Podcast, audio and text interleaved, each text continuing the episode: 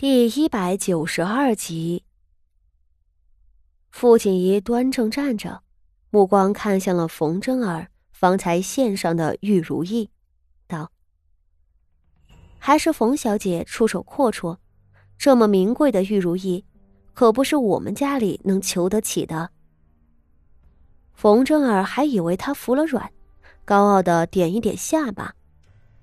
傅锦仪随即去道。这老坑翡翠是冷玉的一种吧？臣女记得，苗太夫人因早年操劳患有寒症，一到冬天就腿疼的厉害。若是她整日佩戴冯小姐赠送的镯子，寒症必定加重。过不了两年，怕就是会病逝，也说不准呢。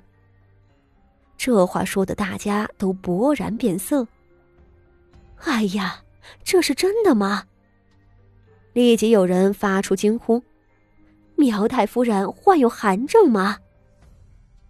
哎呀，如果患有寒症，那的确是不能佩戴老汉翡翠了。有人啧啧摇头，看起来冯小姐送东西之前没有打听好呀。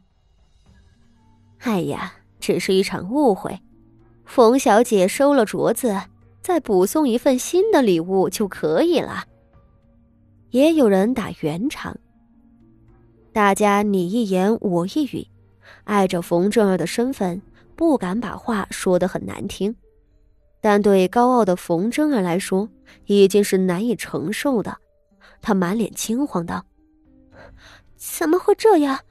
太夫人患有寒症，我我我不知道呀。”傅锦仪微笑的看着他道：“ 是呀，冯小姐不知道呢，不知者不罪。”这话似乎是为冯真儿开脱的，但下一瞬，他再次开了口：“冯小姐如今是萧妃娘娘的儿媳，也是萧家的亲戚了。苗太夫人过寿，冯小姐却连太夫人身上有什么病症都不知道。”真是粗心呀！傅景仪笑说着：“哦，或许不是粗心呐。冯小姐是何等金贵，苗太夫人说来只是三品诰命。”这话说的厉害，其实也是说中了宾客们的心思。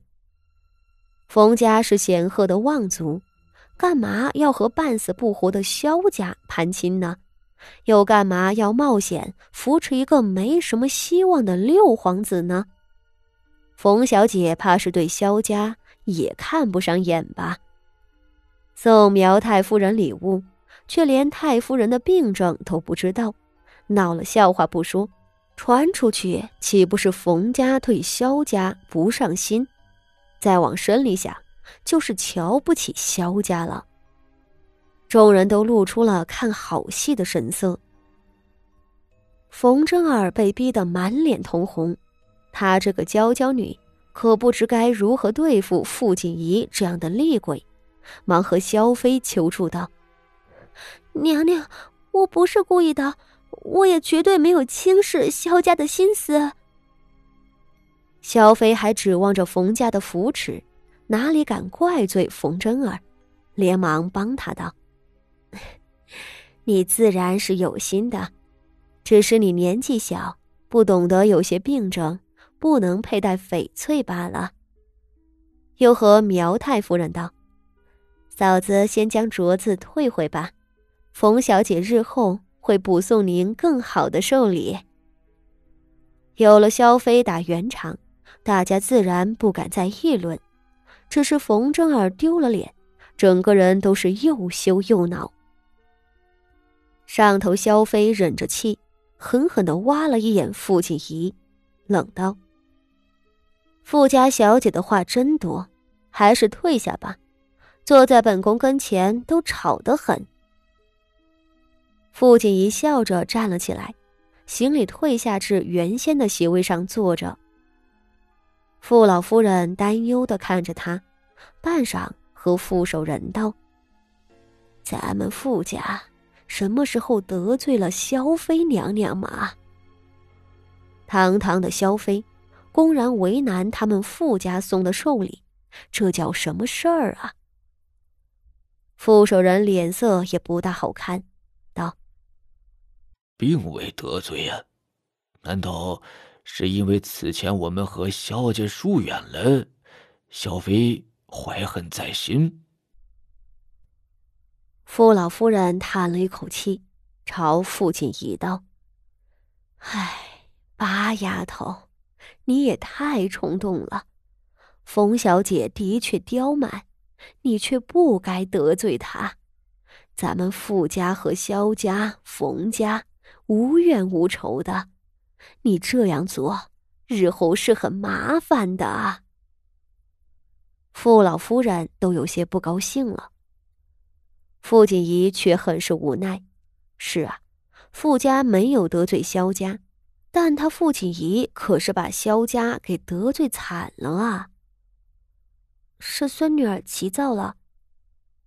傅锦仪低头认错，心里却不以为然。日后的麻烦，就算他不这么做，萧飞也不可能放过他的。这会儿。他不禁想起了之前徐策对他的忠告：“别轻易招惹萧家。”或许他真的是太急躁了。萧云天官场不顺，傅妙仪被弃至北院，苗氏粗野，扶不上墙。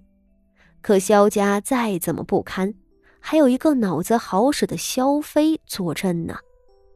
也罢，都走到这一步了。傅锦仪默然吃着面前的小菜，半晌无言。酒过三巡，屋子里的几位男客醉倒，被人扶了出去。不少女眷也耐不住冗长的宴席和满屋子的酒气，出来透透气。傅锦仪觉得头晕，由傅宣仪陪着出来，道：“咱们就在这桂花厅的附近的屋子里歇着，不要去别处。”此时的傅锦仪很是小心谨慎。